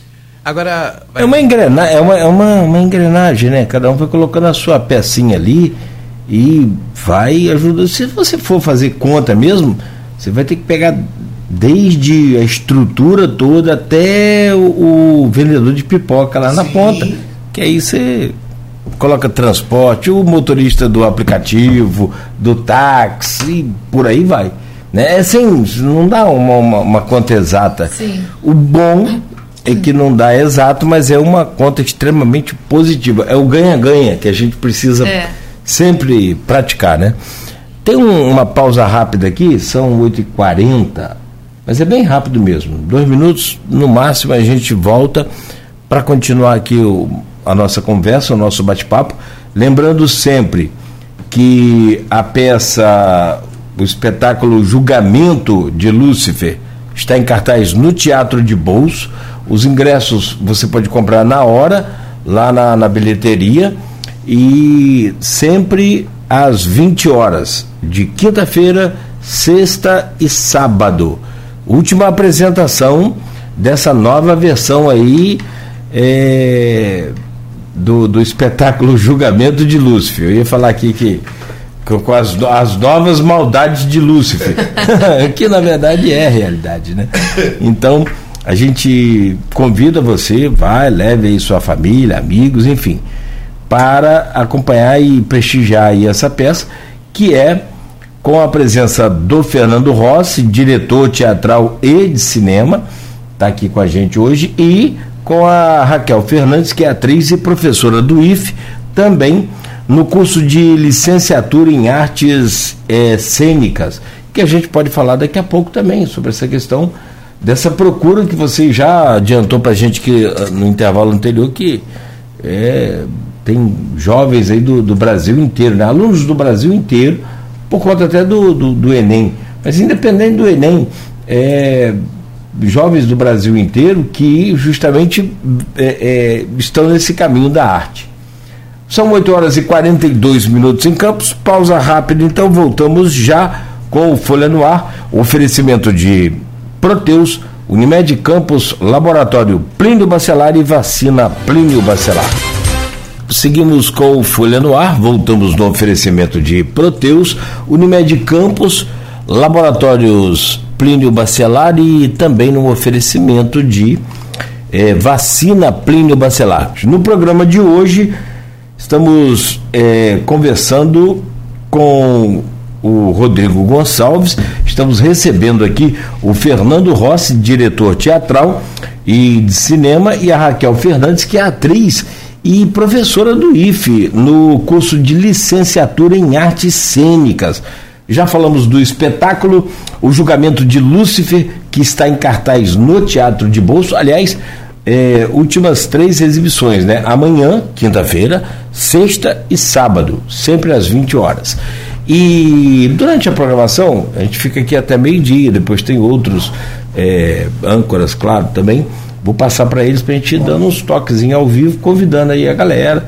Enfim, fazer a nossa parte também de incentivo aí à cultura, porque dando gente, dando eh, retorno no, no, no espetáculo, é evidente que a, a coisa a, né, aflora. Isso, eu quero aproveitar também agradecer ao Grupo Folha né, pelo apoio, nossos parceiros, né, ao Ronaldo Vasconcelos, a vocês, é, né, a Diva, que sempre nos apoia, é, é fundamental. O Grupo Folha é parceiro há muito tempo, acompanha já os meus trabalhos, e sem esse apoio, né, ninguém faz teatro sozinho, ainda mais numa cidade como Campos, e a divulgação é fundamental para o artista, né? Sim. Então agradecer muito assim, em nome do grupo, de todos nós. Bom, isso é bom. E é bom que a gente tem esses talentos aqui. Ô, professora Raquel Fernandes, agora com a professora, a gente falou com a, com a pessoa quando tem esse multitalentosa assim, né? É. E aí, você falava sobre esse curso de licenciatura em artes cênicas do IFE. Você contou uma história muito bacana, né? Desde o começo, eu queria que você tentasse é, é, recontar essa história agora ao vivo. Como que você chegou até o IFE né, e como que hoje tem, quantas turmas tem, como que é a procura? Sim, é, pois é, minha trajetória no IFE, esse ano eu faço 15 anos, né, como servidora do IFE, é, como professora, com muito orgulho, né, é, foi um concurso público, né, bem disputado na época com uma só vaga. e hoje a gente tem muito mais oportunidades também, né? É, eu fiz uma formação em artes cênicas, não a nível de licenciatura, mas em bacharelado, né? Para quem não sabe a diferença, a licenciatura é que te permite ser professor no ensino básico, dentro da escola, né? Porque a gente pode ser professor na nossa vida, com o nosso notório saber, com a nossa experiência, em qualquer campo, em qualquer área de conhecimento, né? Mas dentro da escola básica, a licenciatura é importante porque num curso de licenciatura você acaba aprendendo questões pedagógicas, didáticas, né, é, psicossociais, comportamentais do estudante, para que você possa ser um facilitador nesse caminho da construção do conhecimento. Né? Então, o grande diferencial de uma licenciatura para um bacharelado é que o bacharelado prepara você profissional para aquela vida profissional que você pode atuar em milhares de campos né, dentro da sociedade. Mas a licenciatura, além disso, ela também te forma para a escola básica, que a gente fala que é o fundamental, e o ensino médio, né, que é o ensino básico. E aí existia essa demanda regional de professores de arte. E a gente tem uma lei né, na educação que o ensino de arte ele deve contemplar as quatro linguagens, né, os quatro campos da arte, que é a dança, a música, o teatro e as artes visuais. Agora ainda temos o cinema, né, o audiovisual, mas enfim, basicamente a gente tem essas quatro, essas quatro linguagens dentro da lei. E o Instituto Federal Fluminense percebeu, dentro do seu programa de expansão, né, que começou há mais ou menos 15, 16 anos atrás, quando de Cefet, né, virou Instituto Federal. Uhum. É, e for, foram criadas várias licenciaturas, vários cursos.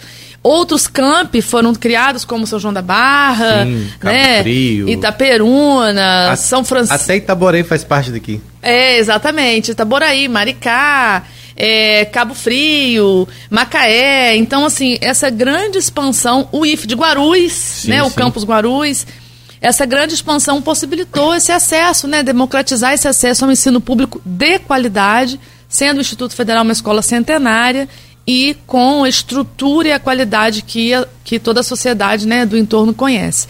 Então, foi uma demanda local, né, de um arranjo é, de desenvolvimento local, ter cursos de licenciatura, e a gente viu que no perfil da cidade e da região existia um déficit muito grande de professores com formação, tanto na área de música, portanto, tem a licenciatura em música no IFE de Guarulhos, e na área de teatro, né? E aí o IFE do Campo Centro tinha essa vertente do teatro muito forte, muito latente, né? Que há muito tempo já formou vários atores, na época de Arthur Gomes e a professora Kátia Macabu, né? Que vem aí nessa trajetória. Então eles perceberam esse perfil e esse curso surgiu em 2015. Né? Nós já temos aí oito turmas formadas nesse Ah, curso. legal. É um curso que dura quatro anos, oito períodos, né? E a, a procura vem aumentando porque estão surgindo os concursos públicos para contemplar a lei. Então, porque a lei ela existe e a sociedade tem que absorver a lei para ela começar a ser aplicada também, né? Sim. E aí, com essa demanda da lei e da necessidade do professor de arte com a formação em licenciatura dentro da escola, né, é, a procura vem aumentando. E o IFE é uma instituição né, reconhecida no Brasil inteiro, né? E a gente aceita alunos pelo Enem, que é o Exame Nacional o único acesso é pelo Enem. pelo Enem e processo seletivo. Existe um processo seletivo, um vestibular também, que é- pode ser feito no próprio IFE, todo semestre, né? Tem que ficar ligado lá no site do Sim, IFE. edital. E tem o Enem. E também tem o acesso, porque o IFE também libera um edital para portadores de diploma. Então, se você já tem outra faculdade, você pode participar de um outro edital, como fosse um reingresso. Mesmo que você tenha feito outra faculdade em outra instituição, você pode pedir um reingresso para acessar o curso de licenciatura, todas as licenciaturas, mas eu vou falar aqui né, do teatro, claro, para acessar a licenciatura em teatro com essa forma de ingresso também, se você já tiver outra faculdade. Então, assim, é um curso que é novo na região, tem uma procura muito grande. A gente vê porque nossos egressos, né, que são os estudantes que vão se formando, eles estão trabalhando na área. A grande maioria já está aprovada em concurso público. Que legal. Né, não só em campos, mas em toda a região. São João da Barra, a gente tem alunos de São João da Barra. A primeira professora de teatro formada em São João da Barra foi aluna nossa lá no IFE, né? É, Qual o nome dela? A Ana, Ana Pavão. Ah, um abraço pra Ana Pavão. Um abraço para ela, minha querida. Foi minha aluna também no curso de design gráfico lá no IF, porque eu também atuei como professora de história da arte, né? Que é a minha formação de licenciatura é em artes visuais, o que me permitiu passar no concurso do IF e entrar no IF. Então, é, a Ana é uma querida. E aí a gente vai capilarizando, né? A gente tem alunos de São Francisco, a gente tem alunos de Cambuci, de Talcara, de Talva, de Itaperuna, de São E Fidélis. tem a galera que vem de longe. De São João da Barra, de Rio das Ostras, de Goiânia, de Recife. comentou, é. Né? A gente tem alunos, que- uma aluna que é de Recife. Legal. Então, a gente vai capilarizando e trazendo as pessoas para a formação, né? Qualquer que seja a formação né, na universidade pública, ela vai te transformar. Né? Não apenas o que você vai aprender ali enquanto eh, construir, né? enquanto conteúdo, enquanto conhecimento, mas também na relação com as pessoas, com a diversidade cultural, com a diversidade artística, com as oportunidades que a universidade pública pode trazer para você, né? Então é um prazer enorme. Eu tenho muito orgulho de trabalhar nessa escola. Eu não fui aluna do IFE como, quando adolescente, né? Mas é um prazer enorme trabalhar numa instituição que é tão verticalizada, que tem ensino médio, graduação, pós-graduação, até doutorado.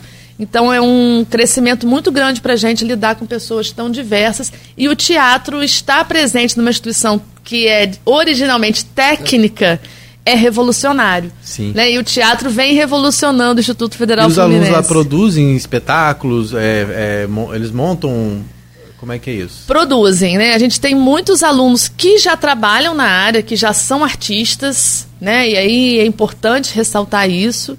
E eles buscam uma formação, né? É...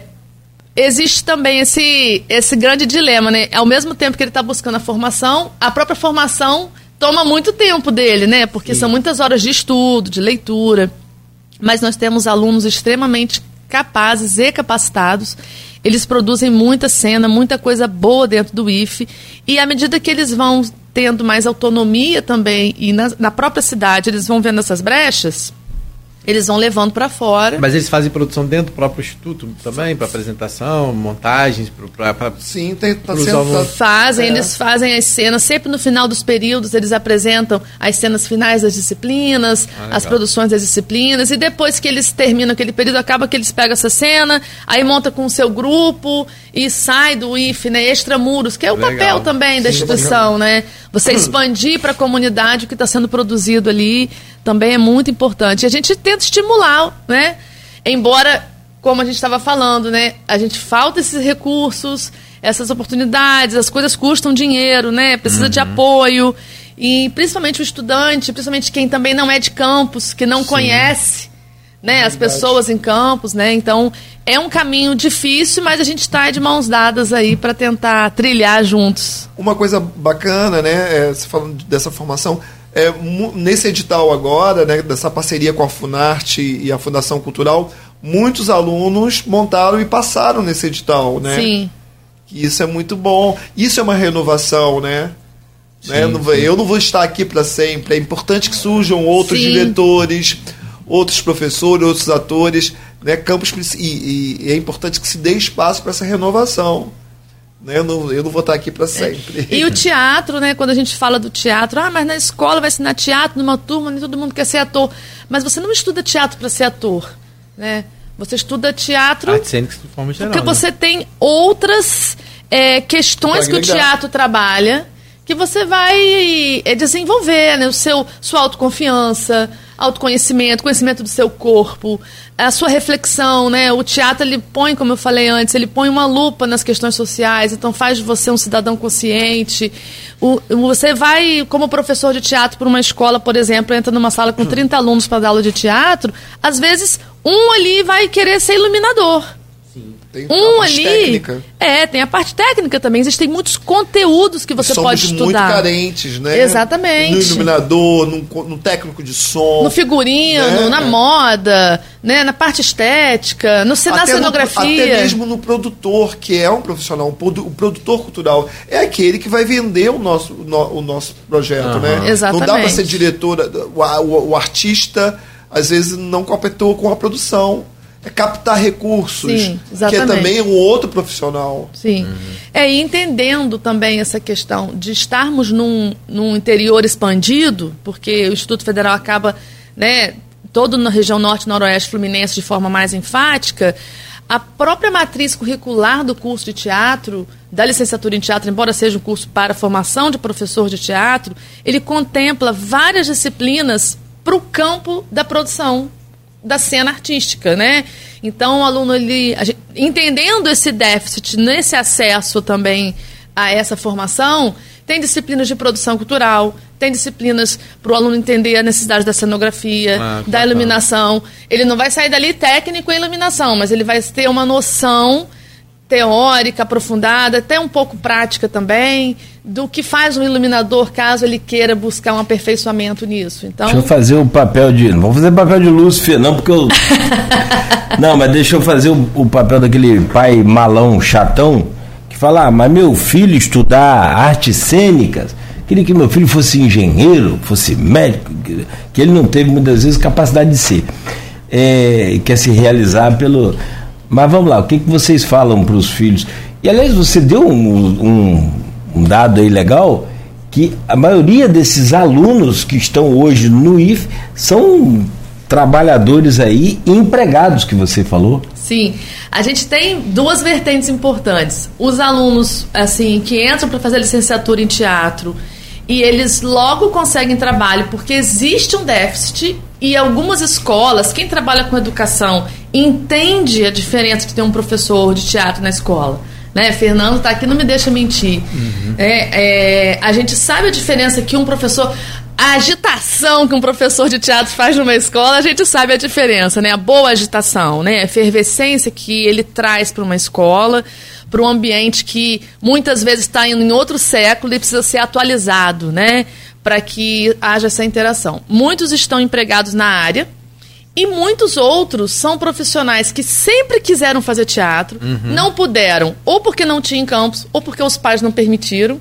Então trabalham em outra área e hoje fazem a licenciatura em teatro para realizar o seu sonho e trabalhar também numa segunda área, né? Então, eu imagino que nas suas oficinas também acaba sendo meio sim, disso. Sim, é, às vezes não é para formar ator, é, é, é, uma satisfação pessoal, é, é a descoberta, né, como a própria Raquel falou, né? Fazer teatro não é vai te ajudar em outra vertente, né? E, e adquirir conhecimento nunca é demais. Nunca.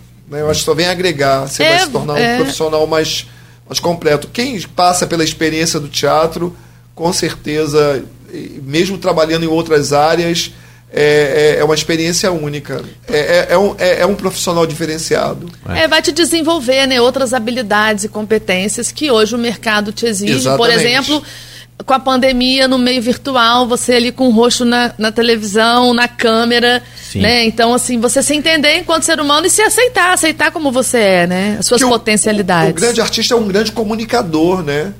né? O trabalho que vocês fazem é de comunicação, né? E aí não é só isso, então é muito amplo. É muito... Às vezes ele leva o recado sem dar uma palavra. Exatamente. É. Né? Com as expressões. Sim. Ah, o corpo fala, né? Muito. Eu trabalho muito isso no início do, com meus alunos, justamente isso. É, a gente usa em demasia a palavra para nos comunicarmos. É, eu, eu, sempre começo é, a primeira parte, eu acho que eu trabalho um mês da, da não utilização da palavra se você começa a usar e, e, acessar um recurso da sua expressão, você quando vem a palavra, a emoção vem com mais verdade, né? Olha, para quem quiser acompanhar o site do é seleções.if.edu.br, onde sai todos esses, todos esses editais né, que a gente falou aqui, não só dos, cursos de graduação, mas pós-graduação, curso à distância, né, de todo o IF, é, é só acessar seleções, né, sem cedilha sem o tio, ponto if.edu.br br né? Então, para quem quiser acompanhar isso, todos os processos seletivos que são abertos lá para o Instituto Federal. Rossi, e quem quiser conhecer um pouco mais sobre a sua oficina, qual o nome do projeto? É, eu estou na. O estúdio, eu já estou completando já dois anos. É o Estúdio Gente é para Brilhar no Plano Rede Fome, que era o nome de um grupo meu que a gente, é, na, na juventude dos anos 80, época de faculdade, a gente movimentou e eu batizei o nome do estúdio Gente é para Brilhar, Não para Morrer de Fome, que fica na Santa Paciência Casa Criativa, na rua Barão de Miracema, 81, que é um espaço bem bacana, você não se sente em Campos, é uma casa né, muito bonita, né, Raquel? Muito, muito e tem gostosa. diversas atividades, lá tem um café maravilhoso e o nosso estúdio fica lá com oficinas para crianças, jovens. O estúdio tem alguma rede social? É a sua mesmo? Eu é, tenho, ou da é, Paciência, como é que é? é tenho, nós temos um, no Instagram, é, estúdio Gente é para Brilhar, e lá você acessa lá e tem mais informação. Tá certo.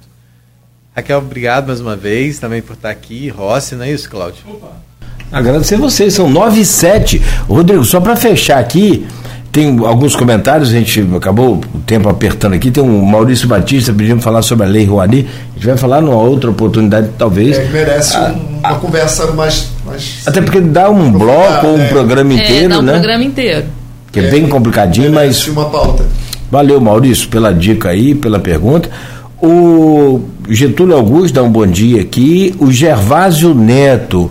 Que maravilha começar o dia com arte e cultura locais. Parabéns à Folha FM por abrir este espaço fundamental para nossos artistas. Tive a alegria de rever Fernando na segunda e na sexta. Estaremos juntos no Teatro de Bolso. Vida longa, cultura de Campos. Maravilha. Que bom, querido Gervásio. Maravilha. Gervásio Neto. E Gervásio Neto, ele, ele é tem alguma coisa a ver com o Gervásio aqui? É do... filho. É filho do. É filho do Gervásio. É jornalista. Eu, eu vou devagar para errar menos, né? Que eu sou, é. eu sou o rei da mancada. Só contando com o tempo as mancadas aqui. Ao vivo aqui, muita gente já viu. É. Um negócio de esposa, então eu sou bom nisso. Marido, mulher, como é que vai fulano? Eu não sei, não sou casado com ele. Prova que eu não sou fofoqueiro. É verdade. Ó, Sérgio Mendes aqui, bom dia, Rodrigo e Cláudio. Parabéns para Fernando Rossi e Raquel que Fernandes. Também, Sérgio. É, professora do IFE, pela dedicação e resistência em manter de pé a cultura teatral. E o Luiz Otávio Tato também dá um bom dia aqui. Então, pra, né, acho que. que Fica aqui o, nosso, o nosso agradecimento pela entrevista, mas, sobretudo, a nossa gratidão também, assim como o Sérgio, como o Gervásio, e tantos outros é, que admiram e que respeitam, que entendem esse talento que vocês têm. Né? Fica a nossa gratidão, gratidão aqui do, do Grupo Folha, né? sempre por vocês estarem de pé né? e, graças a Deus, existindo. existindo. Obrigado. Nós que agradecemos. Esse espaço é fundamental para todos nós. E reforço o convite, então, gente. Então, estamos voltando amanhã, né? Dia 1, 2 e 3. Teatro de Bolso Procopio Ferreira, às 20 horas, o julgamento de Lúcifer. Não perca, é imperdível. Tá bom, valeu Raquel, obrigado. Obrigada, bom dia. Bom dia, bom dia para o Fernando Rossi também, para você que nos acompanhou até aqui, né? bom dia, muito obrigado. E para o Rodrigo Gonçalves, que amanhã estará de volta às sete da manhã. Amanhã é quinta ainda, não é? Hoje tem jornal Folha da Manhã nas bancas. Semana tá mais longa essa, né? É, tá puxado. Ou é impressão minha? Não, faz parte. Faz parte do processo. Ah, e valeu, Rodrigo. Obrigado então. Um abraço, até amanhã, tamo junto. É, como é que é? O Pedrinho não é. É Pedrinho. Pedrinho. Não, tinha um outro nome aí que vocês falaram. Lobatinhos. É, Lobatinhos. Muito bem. Então tá, senhor Lobatinho, a gente se vê amanhã. Ó, apertou a chuva aí, hein? Vocês trouxeram guarda-chuva, tô de carro, tô precisa, tá, apertou a chuva aí. E a gente volta então com Folha no Ar amanhã. O oferecimento é de Proteus, Unimed Campos, Laboratórios Plínio Bacelar e também com vacina Plínio Bacelar.